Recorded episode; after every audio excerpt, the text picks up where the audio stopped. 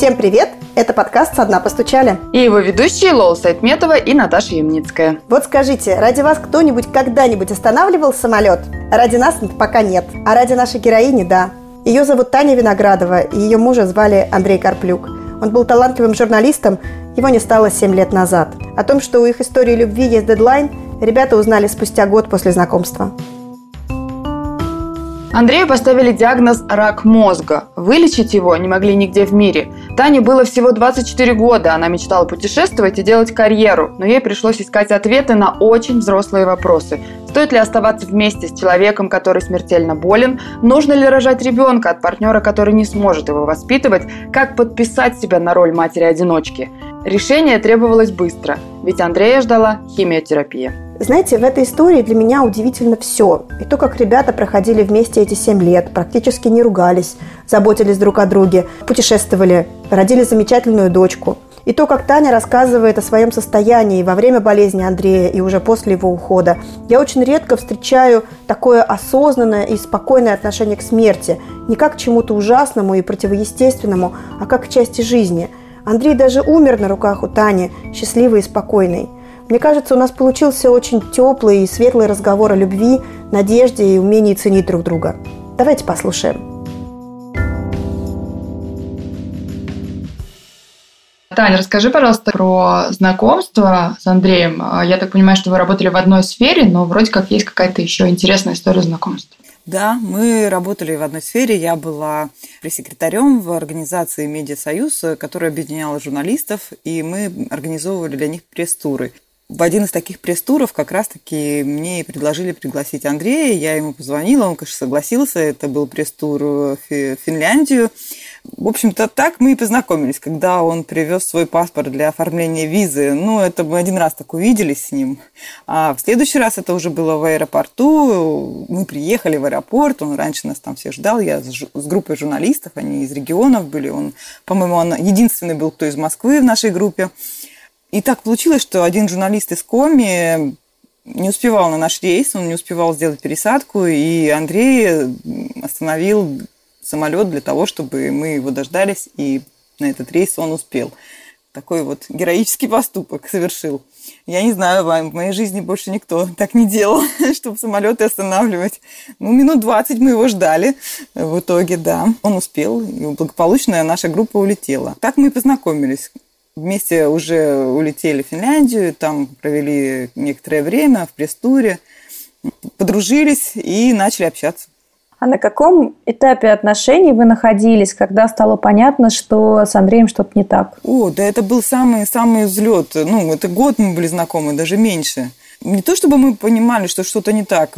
Конечно, таких симптомов-то явных не было никаких. Он просто говорил, что вот как-то странно ощущает себя. Иногда, говорит, не могу вспомнить что-то такое очень простое, типа, как зовут твою маму. Говорит, ну, такого не бывает, ну, это что, совсем уже. Э, или какие-то чувства не менее в руке, и он что-то сам чувствовал внутри, что с ним что-то где-то происходит. Мы были знакомы где-то к этому моменту примерно около года. То есть это как раз-таки вот самый расцвет такой. Мы еще не успели даже друг другу насладиться таким вот э, моментом. И, и вдруг получаем это известие.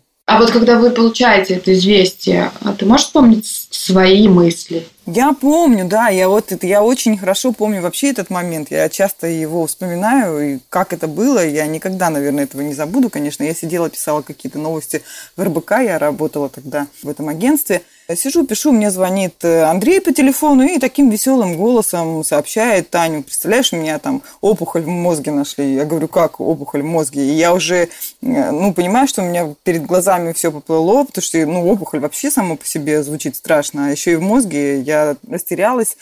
Думаю, ну, онемела. Тут же одной рукой стала печатать, забивать в интернете, что такое опухоль мозга, и тут же мне поисковик выдал кучу информации о том, что это человек полгода живет и все.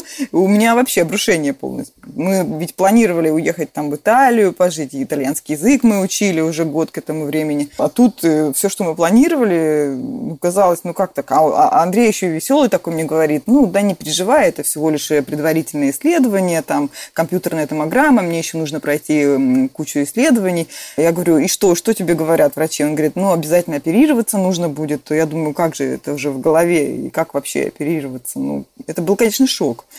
То есть я прям вот помню себя. Сейчас я на это смотрю как со стороны. Но я вижу себя, как я сижу, вот печатаю в поисковике, забиваю слова какие-то, которые мне непонятны, еще совершенно ничего не знаю, только вижу, что там люди полгода живут, и все. И, как об этом говорить с ним, я вообще, честно говоря, не знала. Я, и, ну, как я почувствовала, что вот он такой веселый, воодушевленный, и вообще махнул рукой, как будто это какой-то сезонный грипп, и ну, что не надо на это обращать никакого внимания, мы живем, как живем, как все было. Но я-то вижу совсем другие вещи пишут в интернете. Уже сейчас э, я думаю, что лучше бы вообще ничего не читать в интернете. Так что, если вдруг кто сталкивается с такой ситуацией, лучше в интернет не заглядывать честно говоря. Если бы я могла вернуть обратно время, я бы уже точно не читала бы ничего. Потому что, во-первых, это ничего не даст, и каждый случай индивидуален, и вообще мы не можем ничего прогнозировать. И после этого я прочитала, что человек живет полгода, а после этого все-таки Андрей прожил почти 8 лет. Я жила 8, 8 лет с этой мыслью, что человек живет полгода, и вообще каждый день последний. И, с одной стороны, это, конечно, хорошо, что ты живешь, там не ругаешься, да, мы не ссорились. Вот, потому что ценили наши отношения. Но, с другой стороны, это как на пороховой бочке, как будто у тебя в голове мина замедленного действия. Ну, это и так понятно, но все равно ощущение. Так что лучше ничего не читать. Слушай, а вот э, я когда читала про глиобластому, про нее говорят, что это вообще самая агрессивная и самая распространенная из злокачественных опухолей мозга, и что ее очень-очень сложно лечить. И врачи дают пациенту от полугода до двух лет жизни, а у вас получилось 8 лет. Вот как удалось отвоевать столько времени? Да, дело в том, что ты же не можешь, пока не сделал операцию, сказать, что это за опухоль у тебя в голове. Э, потому что она там глубоко у него была, в, сам, в серединных структурах мозга, добраться до нее было сложно, удалить никак нельзя было, но врач сказал, что давайте мы сделаем биопсию и посмотрим, на какой стадии и какого, какого качества эта опухоль, что там вообще за клетки э, находятся. Э, мы согласились на эту операцию сложную, биопсия мозга это все равно делается через вскрытие черепа, то есть там делают надрезы какие-то, там свои механизмы. Нам сделали биопсию, в конце концов, мы ждали результаты это сутки. Конечно, был такой вариант 50 на 50. Либо это глиобластома, с которой, как ты говоришь, живут э, от полугода до двух лет, либо это какая-то менее агрессивная опухоль, потому что они же разные бывают виды. Оказалось, что это как раз-таки опухоль э, менее агрессивная, с которой можно еще жить и которую можно лечить не только операцией, но и химией, там, и разными разными другими способами. Более того, у нас она оказалась не такая агрессивная, чтобы прямо химию сразу назначать. Врач сказал, что вы пока так поживите, мы ее будем динамически наблюдать, а, потому что был хороший отклик на операцию, и нас оставили в покое. Нам сказали, идите, пока живите так просто, ничего не надо делать. Слушай, ну все-таки э, вы всего год знакомы к тому моменту, это серьезная да, там, болезнь. Я читала, что у тебя были сомнения Расскажи про этот момент. Как вот, типа, молодая девочка такая говорит, знаете, у меня тут уже... Ну, конечно, сомнения. Ну, я же при... Да, я же в Москве так хорошо уже устроилась на работу, отличная у меня была профессия, моя любимая журналистская. Ну, конечно, у меня были сомнения. Я думала, вообще, зачем мне это? Нужно ли с человеком, который так тяжело болен, связывать свою жизнь? И вообще, нужно ли от него детей иметь? Или это должна быть ли это семья? И вообще, как это все организовать и устроить э, свою жизнь? Тратить ли на это время, в конце концов, или отдать там, посвятить себя работе. Но на самом деле такие были сильные чувства, что все равно все эти сомнения, они как-то быстро отошли на задний план, и я уже думала, что если поступлю как-то иначе, то я потом всю жизнь буду ну, жить э, с этим чувством, что я сделала не так. Я должна поступить так вот э, по-человечески. И раз уж так получилось, я должна приложить все усилия к тому, чтобы помочь вот Андрею это все пережить и вот вместе идти дальше по жизненному пути. Мы на тот момент даже про свадьбу, конечно, не думали, и расписываться мы не собирались. И более того, мы расписались еще через много-много лет после этого. А вот интересно, он не говорил тебе, зачем тебе это? Да вот том-то и он не, да, он не говорил. Мы вообще как-то этой темы не касались. Вообще о том, что он даже никогда не говорил, что он... Я не знаю, честно, я не знаю, читал ли он интернет, как я, и узнал ли он про свою болезнь. Потому что мы эту тему не обсуждали вообще. Что там он может жить полгода, или семь лет, или там больше, меньше. Вообще этой темы не касались никак. Как будто не было ничего, как будто ничего мы не узнали. Но ну, операция, конечно, была, слава богу, она прошла хорошо и без последствий. У нас был очень хороший хирург Бурденко. И, ну, и потом, когда операция хорошо прошла, мы немножко даже, честно говоря, выдохнули, расслабились, потому что это была не глиобластома. Врач сказал, что, конечно, эта болезнь тоже серьезная, и нужно уделять внимание, и что вообще нет э, доброкачественных опухолей мозга. Они все злокачественные, потому что они находятся внутри черепной коробки, и это закрытое пространство, и опухоль в любом случае будет расти, но вот как она будет, с какой интенсивностью, с какой скоростью, или, может быть, она там законсервируется и не будет расти, этого никто сказать не может. Это все индивидуально.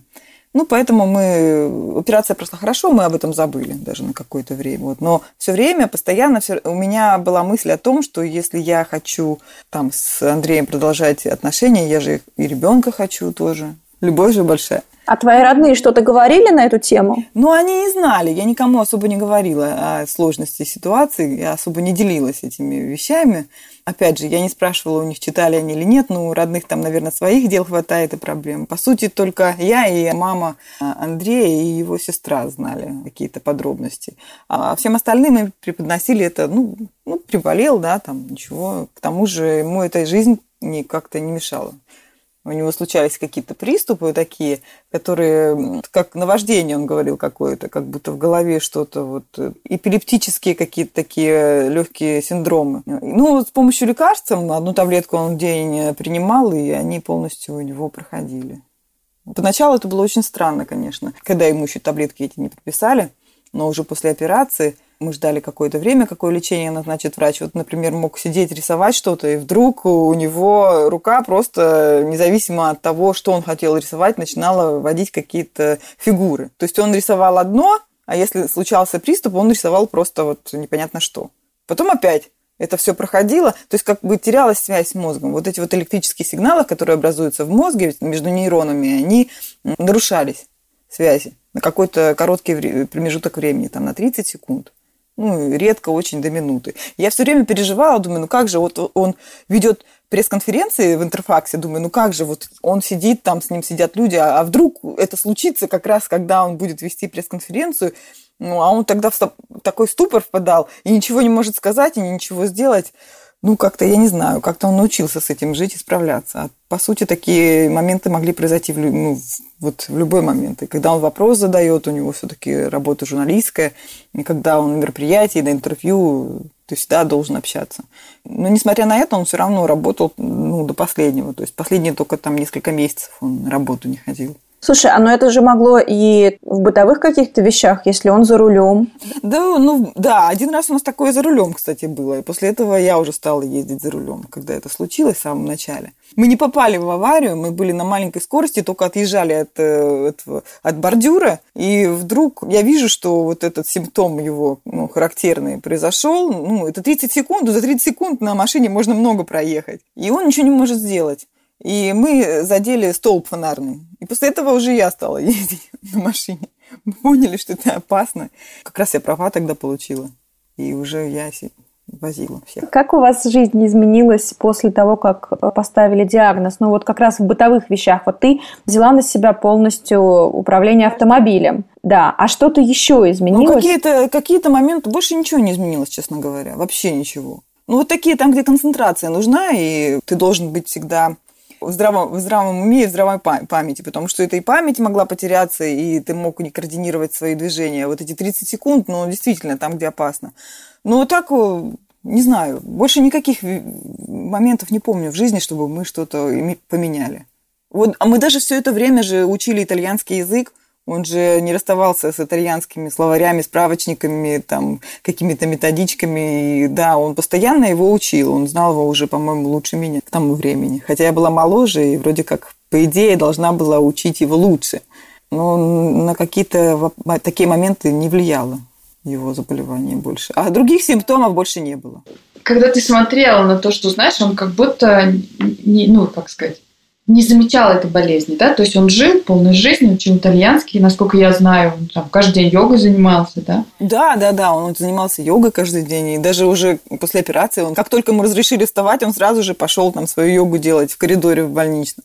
Вот ты когда на это смотрела, какие у тебя были мысли, типа, откуда он берет силы и почему а, он не верит в серьезность? Да он жил вообще, а он жил вообще, как будто у него нет ничего. Вот у него был такой склад характера, я не знаю, а может быть это и болезнь какой-то накладывает отпечаток, какая-то система самосохранения и самозащиты психической срабатывает, что человек думает, что у меня ничего нет. Ну, ведь кроме этих вот э, секундных приступов, которые там случались один-два раза в день, а иногда они могли и раз в неделю случаться, то ничего больше и не было. Никаких других отклонений. Я вот даже не помню, я вот даже не помню, он жаловался мне, как же он определил-то, что это? Он говорил, что у меня, наверное, давление какое-то. Он сам не мог понять, что с ним происходит, но чувствовал, что что-то не то. Ну, вот это вот, э, как он забывал имена. Ну, вот и да, вот как он говорит, однажды мы, когда были на, как раз на учебе в Италии, в Риме, он мне говорит, Тань, со мной сегодня такой случай произошел. Я, говорит, забыл, как зовут твою маму. Говорю, да ладно, ну забыл, ну и что, ну мало ли бывает, мы с тобой год там знакомы еще, ну забыл. У нее сложное имя, Левтина ее зовут, и что, может забыл. Я как-то вообще не придала этому значения, ну мало ли, там имена забываем. Но с другой стороны, сейчас я думаю, что вряд ли бы я забыла, как его маму зовут, например. Ну, уже через месяц после этого мы выявили заболевание. Там долго не могли установить диагноз, никто не мог понять, что с ним. Все думали, что это какая-то неврология или повышенное давление, там назначали какие-то странные препараты. Четыре месяца прошло до того, как ему поставили диагноз, как его отправили на компьютерную томографию, и там вот это все определили. Даже не на КТ, сначала его отправили на вот эту энцефалограмму делать, когда тебе электроды там подключают и смотрят сигналы увидели, что там какие-то сигналы не те, потом компьютер, потом э, уже большой томограф. А когда, получается, через какой период, то есть через сколько лет уже стало понятно, что развивается болезнь и влияет на его жизнь? Это случилось в 2009 или там в 2008 мы обнаружили, потом в, 2000, в середине 2008 ему сделали операцию, даже не в середине, а в девятый месяц или десятый, там, ну, короче, в октябре. А потом нас отпустили, мы наблюдались, там раз в полгода все было нормально, и где-то через, э, там, в 2011 году примерно, в конце года, вот э, да, нет, раньше. В 2012 году родилась Ксюша. Значит, я за 9 месяцев до этого решила как минимум, что нужно ребенка. А где-то еще за полгода, да, то есть получается, ну, где-то в начале 2011 года. Ну, прошло два с половиной года, наверное, примерно с того момента, как э, ему поставили диагноз, сделали операцию, нас ничего не беспокоило. А потом мы увидели активность этой опухоли на различных анализах. Его отправили в Питер на позитронно-эмиссионную томографию, он там все это прошел. Нам сказали, что типа пора делать химию. Вернее, сначала облучение, а потом химию нам прописали. Но химию вернее, облу... когда сказали, что облучение надо делать, тут я уже решила, надо ли ребенка. Надо, говорю, Андрей, тогда надо, говорю, наверное, уже ребенка. Там на тот момент же мы уже были больше знакомы, хоть мы и не были расписаны, но все равно пошли на такой шаг. Я уже тогда понимала, что придется воспитывать одной ребенка, потому что я знала, что раз уже химия и опухоль мозга, то это уже такая стадия третья, наверное. А начиналось все с первой стадии. Там было вообще 1% э, опухолевых клеток в этой опухоли всего лишь. И он все увеличился, увеличился. А вот тут сомнений уже не было, получается, точек? Ну, да, уже тут не было. Нет, тут я уже не сомневалась как-то. Мы, кстати, не знаю, такой случай произошел. Мы как раз, я еще, ну, не каждый же человек, кто хочет ребенка, сразу же этого получает. Я же не знала, как это будет. А у нас-то время не ограниченное был промежуток. Нам там сказали, в сентябре придешь, начнешь делать э, облучение. В сентябре, а был, наверное, было начало лета. Мы решили отдохнуть еще где-то там съездить, а потом уже начать лечение. Нам сказали, что типа можете не спешить, там один-два месяца вам роли не сыграют. Ну и по сути у нас это время и было всего лишь такое где-то там пару месяцев, чтобы мы все успели сделать. Не, не с первого, но со второго раза получилось. На, перед этим, кстати, я, мы поехали в монастырь просто гулять. Есть такое место силы для меня в Брянске, это Свенский монастырь. Мы поехали туда погулять. И случайно совершенно вышел какой-то священник И подошел, я даже ну, не хотела, там, не, не стремилась ко встрече с кем-то, там, с кем-то разговаривать, делиться чем-то. А он сам подошел, увидел нас издалека и говорит, я вас благословляю, типа, все у вас будет хорошо. И вот после этого я забеременела, кстати. Ну, я не знаю, может, это не связано с этим. Ладно. Просто он подошел и сказал, я вас благословляю. Да, вот, у вас все будет круто. Думаю, ну, хорошо, ладно.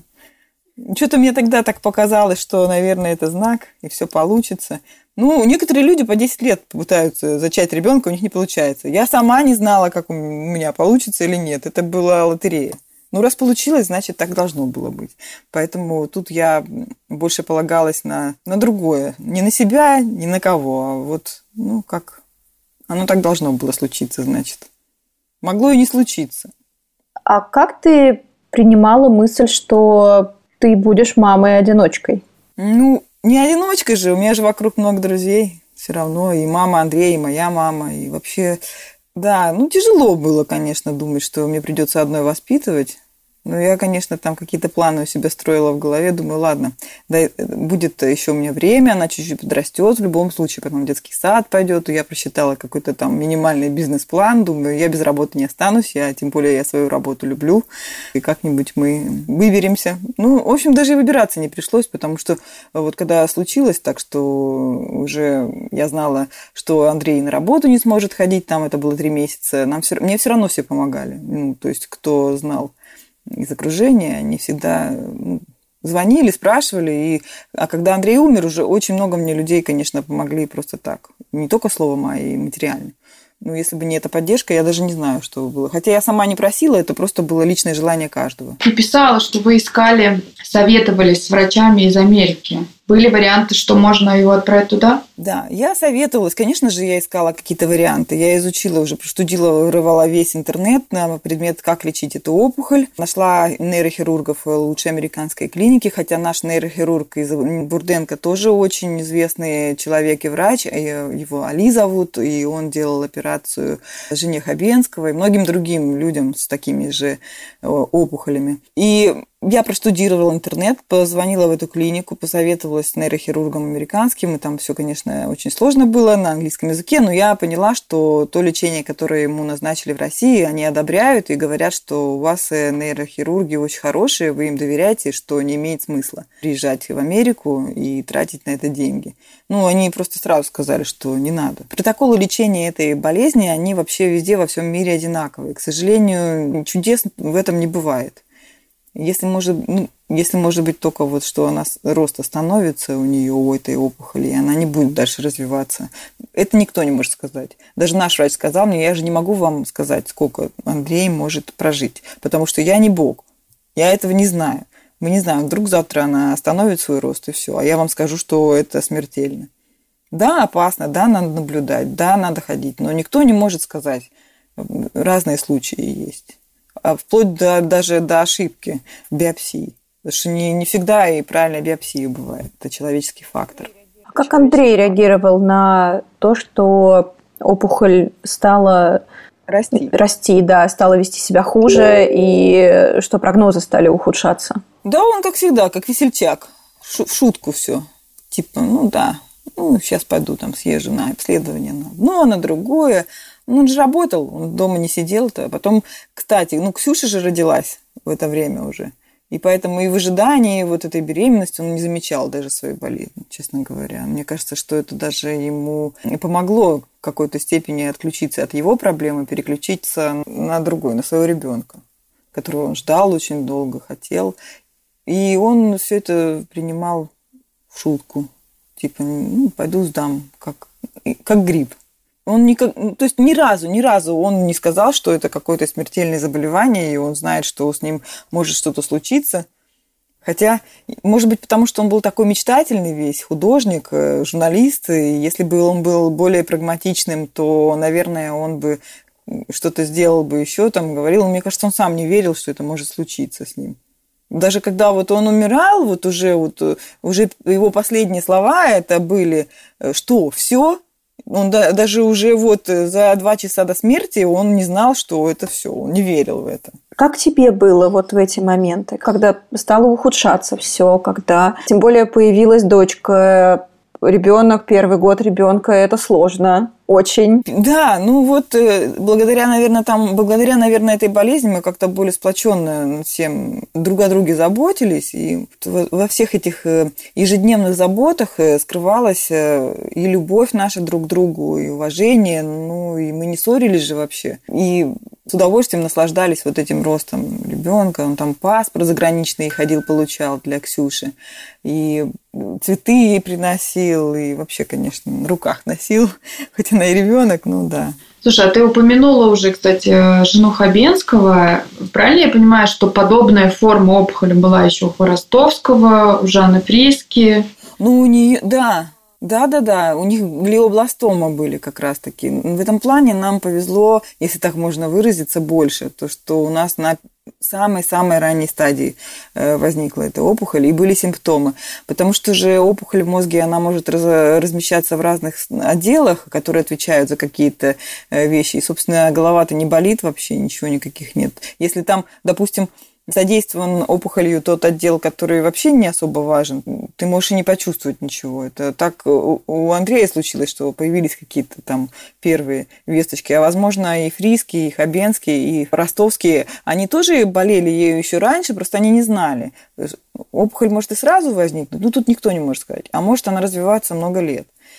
Просто так получилось, что вот выявили ее. Что вообще пишут о причинах? Ну, я спрашивала об этом врача. Он сказал, что вероятно, что он служил в армии как раз-таки в этих войсках, где они на железной дороге перевозили или хранили там радиоактивные какие-то отходы или что-то такое с радиацией связанное.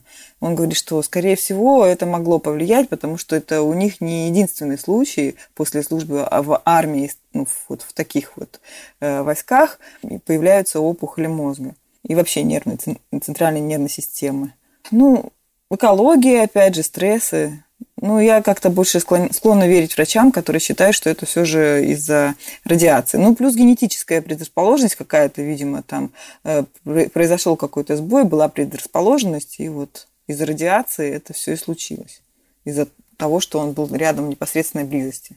Слушай, Таня, тебе за это время, пока ну, вот родилась дочка, ухудшение у мужа, тебе потребовалась какая-нибудь психологическая помощь или, может быть, ты группу поддержки Ой, искала? Да. Слушай, группу поддержки я особо не искала, мне некогда было. Но психологическая поддержка бы мне, наверное, и потребовалась. Просто тогда это не очень было сильно развито, и я особо не знала, куда обратиться. Это сейчас уже много фондов, там можно в один, другой позвонить. А раньше тогда еще это все было как-то так, в начинающейся стадии. Я читала только в интернете статьи на тему психологии и как вот себя поддержать в таких ситуациях. Да, вот это я читала много. И вообще на тему там духовной силы и развития. Я, и эта сила, вот то, что не убивает нас, действительно делает сильнее. И эта ситуация, конечно, во мне укрепила все знания психологии, потому что я пережила это, перенесла это через свой личный опыт – прочувствовала на себе, и плюс на это наложились еще те статьи, которые я прочитала. Хорошо, что мне попались хорошие статьи, потому что э, в интернете же много чего пишут. Но здесь, наверное, сработала моя такая журналистская чуйка, потому что я из э, множества информации могу выбрать то, что действительно важно, то, что адекватно. Тут просто совпало все. Профессионализм, и ситуация, и личный опыт. И, ну, считаю, что тем людям, которые сталкиваются с таким такими тяжелыми заболеваниями родственникам обязательно нужна психологическая поддержка. Сейчас, сейчас с этим получше, чем тогда. Даже 10 лет назад это было сложно. Ну, тогда только благотворительность начинала развиваться, тогда она только в зачаточном состоянии была. Я, кстати, очень даже хорошо отношусь к психологам, и многим моим друзьям психологи помогают. Просто так получилось, что я в своей жизни сама себе стала психологом, и психологом для всех членов моей семьи. А ты еще писала, что вы пережили с Андреем пандемию свиного гриппа и жуткий смог вот в Москве, когда был. А вот тогда что-то врачи запрещали ему, там, я не знаю, как сейчас, там, не знаю, не выходите из дома. Ему ничего не запрещали, нет, кроме витаминов. Кроме витаминов и бани, ему ничего не запрещали врачи совершенно. Потому что баня, она температуру поднимает, это как бы кровообращение улучшает нельзя с онкологией, а витамины тоже стимулируют рост. Поэтому эти две вещи только он не делал, остальное все он делал. Все можно было. Я, кстати, и думаю, что, наверное, может быть, и смог как-то повлиял на то, что у него стало ухудшение, потому что кислорода было мало, дышать было тяжело.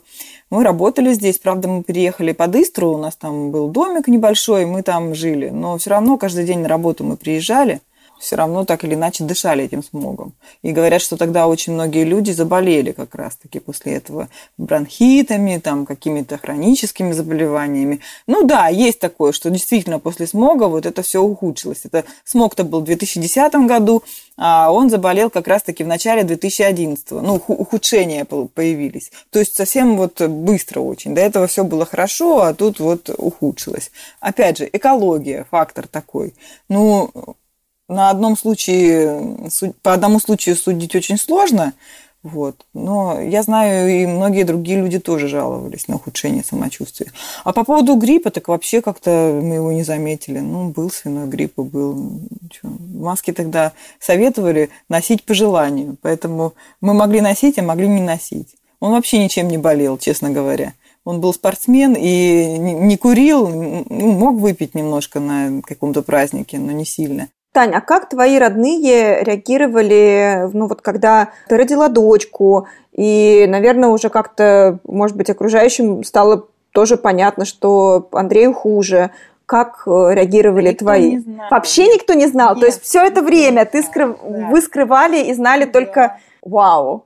Узнала мама и папа уже когда за месяц до смерти мы приехали с Андреем и с Ксюшей к ним домой. Ну и по его внешнему виду уже было понятно. Мне, потому что ему давали дексаметазон, гормональный препарат, чтобы давление снизить в голове, ну, чтобы голова не болела, там, ну и прочие вещи, там, противовоспалительные. Он. И от дексаметазона есть такое побочное действие, начинаешь это, расти вширь. Причем не тело, а именно лицо. И вот прям раздувает лицо на самом деле на гормонах. Глазки маленькие становятся, щеки такие пухленькие.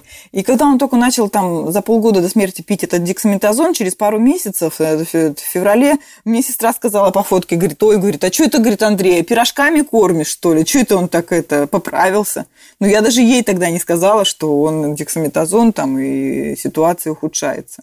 И мама и папа узнали об этом только когда мы приехали вот э, в начале июня к ним в гости. В июле он умер, 15 июля, но в июне они об этом узнали по его внешнему виду и потому, что, конечно, ему было тяжело и ходить. Э, ну, он в основном сидел, спал там, ну, так, разговаривал, конечно, он нормально общался, без, у него не было никаких нарушений когнитивных вообще, с памятью все было нормально. Ну, в общем, так, если не знаешь, не скажешь, да, только по внешнему виду, если ты Андрея не знал, то тогда можно сказать, что он, конечно, пополнел сильно, там, лицо.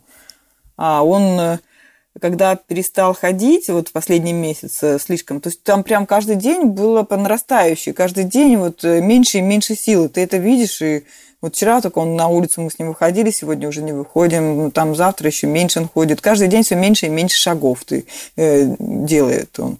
Ты это видишь, и видишь, как человек прям угасает на глазах твоих. Ну, то есть это, конечно, так вот, э, ну, видно было сразу.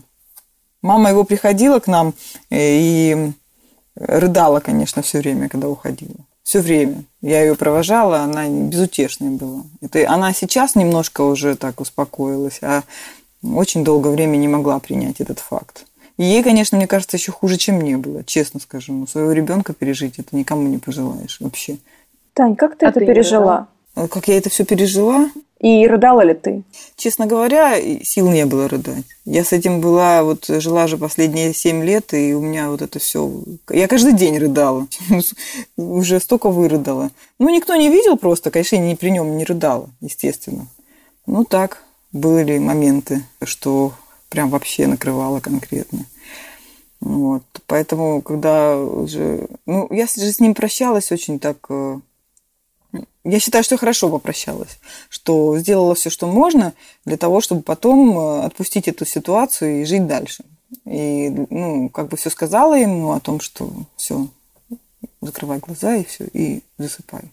Все равно ну, мы уже понимаем Там, никто этого не слышал, я ему говорила это на ушко, и после этого он закрыл глаза и уснул уже, все, и последний вздох, и, и умер. Вот. Но я не плакала, ну, мы пошли решать вопросы, которые нужно решить. Потому что я знала, что нужно, кто кроме меня этим будет заниматься. Мама безутешная. Мама я приехала, помогала, конечно, во всем. Если бы не мама, то не знаю, мы вдвоем с э, мамой Андрея бы точно бы не справились. Она там все организовывала. Но я не могу сказать, что я рыдала. Вот правда, я не плакала. Ни на похоронах не плакала. Ну, конечно, меня скорбный вид был. Я вообще, ну, просто у меня уже не было сил. Я тут же, я такая худая стала, такая, конечно, осунувшаяся, ну, само собой, разумеется. Но я, наоборот, всех пыталась поддержать и сказать, что вы же понимаете, что это такое заболевание, что жизнь продолжается, что мы все равно должны были быть морально готовы к тому, что так произойдет. Там мама его поддерживала. И вообще всех. Там, значит, тот день, когда он умирал, я позвонила его другу одному и Марии Луизе Термаста, она сейчас э, эмигрировала в Южную Африку. Я им позвонила, она, они быстро приехали очень э, к нам. Ну, Маша сразу все поняла, что мы вызвали врача, врач посмотрела, сказала, что это уже агония, уже вы ничего не сделаете. Говорит, не имеет смысла вести его в реанимацию, не имеет, просто он не доедет туда. Это было где-то за два часа до смерти. Алан стал там рыдать, бегал, его пришлось успокаивать, потому что он звонил всем врачам, хотел вызвать э, доктора, чтобы доктор приехал, забрал Андрея на реанимобиле, отвезли его, положили в палату, и чтобы его лечили, вытаскивали, там тряс всех. Ну, он реально был, человек видно было, что он в стрессе, хотя в этот момент э, должна была быть в стрессе я, но я, наоборот, всех разруливала, всех ставила на место, всем там воды попить, Ксюшу спать положить. Ну, какие-то вот заботы такие были. Я не, не с облегчением вздохнула все же, если вы думаете, что там, да. Когда человек умирает, это же трагедия. Это все, ты уже не поговоришь, уже не вернешь этого никогда. То есть все, что, ну, как бы все, это точка. Если что-то еще в жизни можно другое изменить, то это уже никак не изменить. Да, но я, ну, мы скорее, знаешь, ну, реакции же разные. Просто кто-то, правда, мобилизуется и делает дела. Прям вот, типа, у меня есть план. Ну вот, да. Вот я мобилизовала, да, да. Мне даже Алан потом, когда я его успокаивала, он сказал, Таня, как ты все это можешь? Ты, ты, ты такие вещи говоришь, как будто не у тебя кто-то умер, а вот ты успокаиваешь, как будто у меня кто-то умер. Ну вот я мобилизовалась, да. Ну вот это у меня защитная такая реакция была у организма. Все люди разные, кто-то... Удивительно, что ты дочку не отправила куда-нибудь там к родителям, например, на это время, что это такое нет, тяжелое время. И... Нет, нет, она все время с нами была. Ну, она знала там, что папа болеет. И они рисовали вместе красками каждый день, там чем-то занимались, друг с другом играли. То есть они так, такие друзья были, очень даже. И видосы снимали. А потом я и Ксюшу, когда видела, что Андрей умирает, а ей уже спать пора, а это уже 12 часов ночи было почти, я говорю, так, Ксюша, говорю, все, давай, говори папе до свидания, скажи пока-пока, там, скажи, что и пойдем спать. Но она подошла, поцеловала, все, попрощалась и пошла тоже спать. Вот когда она заснула, я вернулась, и там буквально минут 15 прошло, и Андрей как раз и умер. Ну, там мы с ним поговорили еще, вот я ему рассказывала там на ухо, вспомнила им все наши моменты какие-то, как мы в Италию ездили, все это ему рассказала. Говорят, что у человека перед смертью ну, отключается слух в последнюю очередь из всех органов чувств. Ну, я подумала, что ему будет приятно, что я с ним разговариваю и вспоминаю нашу жизнь. Она все-таки у нас очень яркая была, несмотря на то, что короткая, но мы так за это время очень много успели сделать. И прямо путешествовали там, не зацикливались на этой болезни, получили вот максимум, что можно было из этой ситуации получить. Конечно, не все, не все те планы наши реализовались и осуществились, не все. Но многое мы сделали. Там и квартиру мы покупали, ну, не без участия родителей все равно, конечно, все нам помогали. Но мы не жаловались никогда. Ну, то есть не, мы не говорили, что там вот Андрей болен, чтобы нам там специально кто-то помог. Никто же не знал. Просто по доброте душевной помогали. Тань, а когда Андрей умер, и ну, когда уже прошли похороны, прошли поминки, когда уже не надо было ничего разруливать, тебя не накрыло? Да меня каждое утро накрывало. Самое же тяжелое – это утром просыпаешься и все. И думаешь, этого человека нет. Вот это самое страшное. После того, как умирает человек, это утро просыпаться и, и вот в, своем сознании понимаешь, что человека больше нет, и все, ты с ним не поговоришь, ты ему ничего не скажешь, ты не прогуляешься с ним, там, ну, вообще, заботиться тебе неком. И такая пустота наступает. Несмотря на то, что даже там и заботы другие, они никуда не уходят. А вот, вот эта пустота, она есть, да, и она так ее, наверное, никогда и не заполнить. Ну, она не то, чтобы... Она, вот эта пустота, она как бы формируется у тебя где-то в душе, да, есть такие какие-то отделы. Ну, и вот она остается нетронутой. Все, ее больше ничем не заполнить все равно. Что бы ни происходило в жизни, а это вот останется с тобой. Она же не, не рассосется никуда. Не, ну она не увеличивается. Это же, если бы она увеличивалась, то это была бы уже депрессия, было, нужно было бы лечиться, наверное, как-то. Все люди по-разному. Таких э, моментов в жизни, когда человек умирает, тоже есть определенные этапы в переживании. Сначала ты эту ситуацию не принимаешь, когда у тебя внутренний протест. И такое тоже было, когда утром просыпаешься, ну нет, не может быть, да нет, это не так, и вообще я все придумала. А через какое-то время начинаешь ее принимать осознанно, там, особенно если вокруг у тебя суета, тебе нужно выходить на работу и кормить ребенка, тут уже ты никуда не денешься. Надо идти и делать. А сколько лет сейчас вашей дочери, и ты говоришь, что она каждый день ждет папу. Для нее папа где? Она вот, так, сейчас ей, сейчас ей э, десятый год пошел, девять с половиной лет. Ну, она его, конечно, все время вспоминает, и она всегда, когда ездит к бабушке, просит бабушку, чтобы бабушка рассказала какие-то истории из детства папы. Она этих историй знает больше, чем я, наверное, потому что, когда к бабушке приезжает, то бабушка, конечно, с удовольствием ей рассказывает, какой был Андрей, что он носил, что ел, как разговаривал. Ну, вот а Ксюша, наверное, она такая библиограф отца детства. Она, конечно, все знает об этом. Ну, так, чтобы вот э, она вспоминала каждый день, нет, она сейчас просто загружена же уроками, все это немножко проходит, сглаживается, но до определенного времени, пока, наверное, в школу не пошла и не появилась вот эта дополнительная нагрузка на ум, на голову, да, она его вспоминала действительно каждый день. Очень часто. Да я и сама его, я сейчас его вспоминаю каждый день. А как же без этого? Смотрю на Ксюшу и вспоминаю. Но только у меня нет чувства, что все плохо, а как-то так, ну, легко это все вспоминать. Наоборот, думаю, вот хорошо, познакомились, Ксюшка такая выросла. Ну, она еще любит шарики запускать и в день рождения папы в небо. Говорит, вот папа шарик поймает там где-нибудь на небе. А вот э, ты после этого, я так понимаю, стала донором костного мозга? Нет, я донором костного мозга не стала, но донором крови я стала. Еще когда Андрей только умер, я сразу подумала, что вот хорошо бы сделать какой-нибудь благотворительный фонд, чтобы я могла помогать людям, которые нуждаются в этом, потому что у меня это хорошо получается. И вообще, когда тебе тяжело, сделай что-то для другого человека, и тогда тебе станет легче, потому что есть люди, которым еще гораздо хуже, чем тебе. Ну, на самом деле, ты думаешь, что ты центр мира, но это не так. Вокруг тебя еще очень много людей, которым нужна помощь, и ты можешь им помочь. Ну, да, это было в 2014 году. Но фонд я создала с, со Стасом э, Петровым э, гораздо позже, уже в 2019 году. То есть много лет прошло для того, чтобы мы должны были со Стасом встретиться, я должна была вникнуть в эту благотворительность. Ну, у нас такой маленький фонд, я бы сказала, даже семейный в какой-то степени, потому что, ну, мы со Стасом не семья, нет, э, и он живет отдельно, я живу, естественно, тоже отдельно.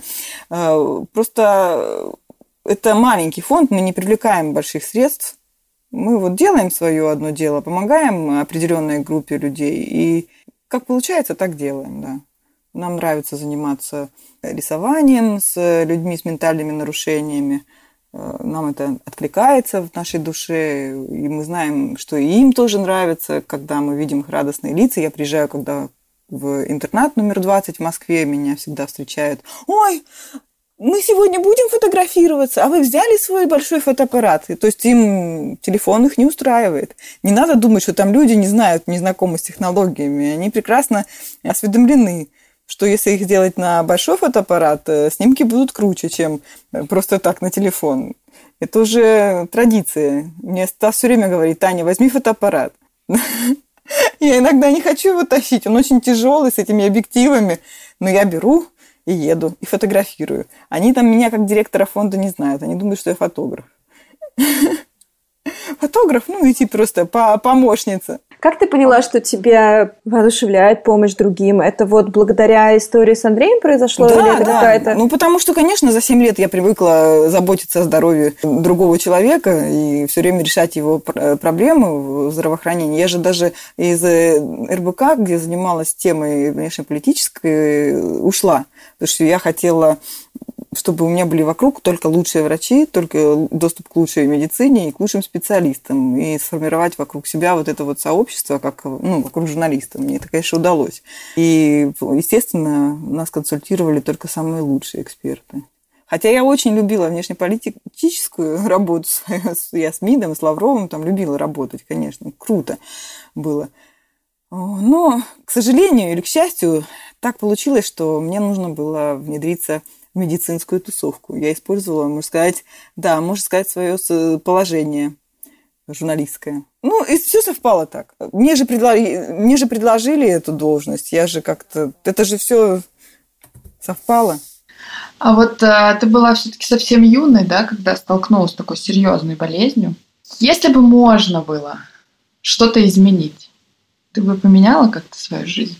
Да нет, я никогда ни о чем не жалею в жизни. Ну, как было, так было. Уже Ксюша же есть, э, уже вот э, хотя бы как минимум. Мне кажется, это самое лучшее наше творение.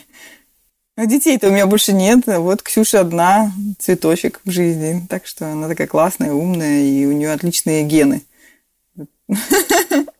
Слушай, а э, можно интимный вопрос? А не было идеи заморозить сперму? Ой, да он уже замораживал, Андрей, ее перед тем, как... Я ему сказала, обязательно заморозь. Я говорю, иди ты заморозь, сходи. Он сходил, сдал, заморозил. Э, значит, у меня где-то даже документы эти лежат. Там нужно было поддерживать этот криобанк. Я какое-то время его даже поддерживала, а потом уже что-то как-то подумала, что, наверное, я уже не решусь. Надо же работать, зарабатывать на жизнь, а тут еще одно. Нет, это тяжело, очень тяжело все-таки несмотря ни на что, ну, не знаю, ну, в общем, не знаю. Может быть, надо задуматься об этом, ну, вряд ли.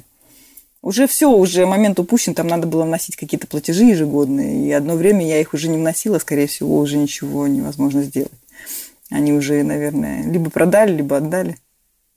Донор, донорский, донорский материал. Ну, кто знает.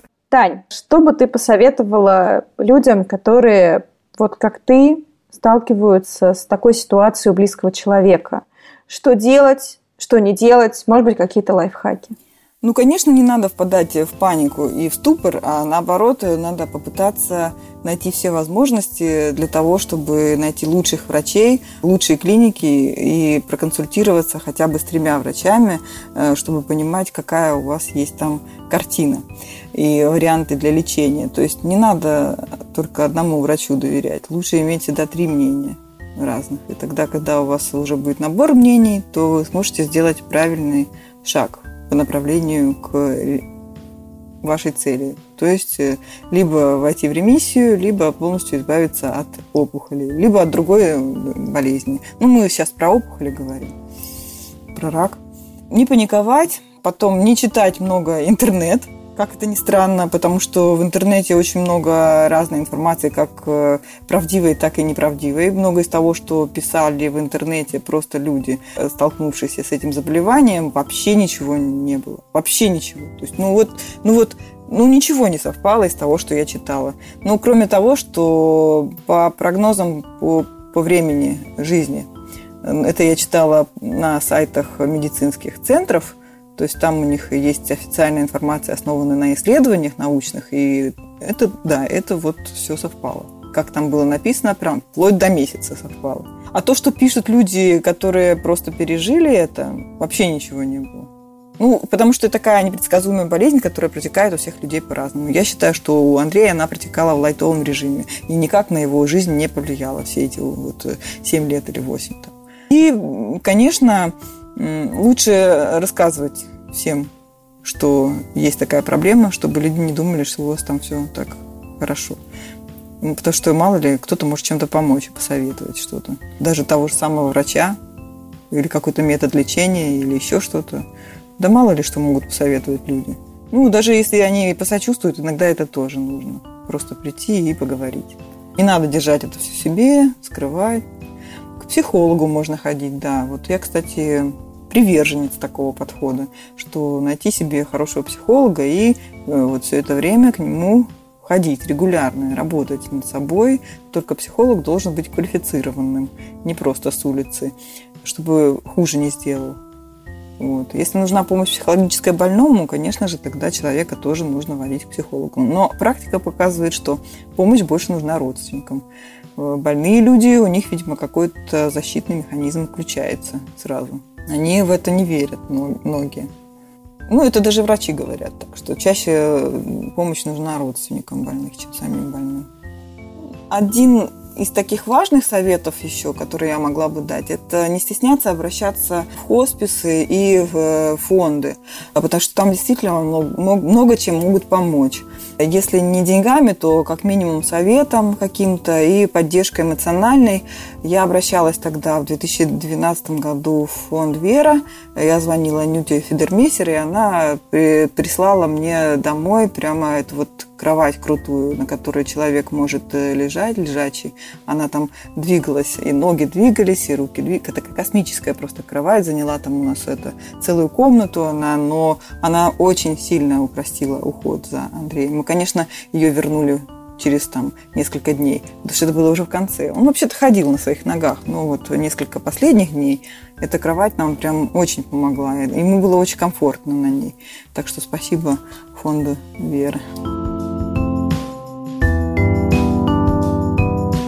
Кстати, наша героиня является соучредительницей и директрисой фонда содействия продвижению социально значимых инициатив «Неотчуждаемые». В описании выпуска мы оставим ссылку на интервью Тани, в котором она подробно рассказала о проектах фонда и его миссии. А мы напоминаем, что у нас есть Patreon. Ссылку на него мы всегда оставляем в описании наших выпусков.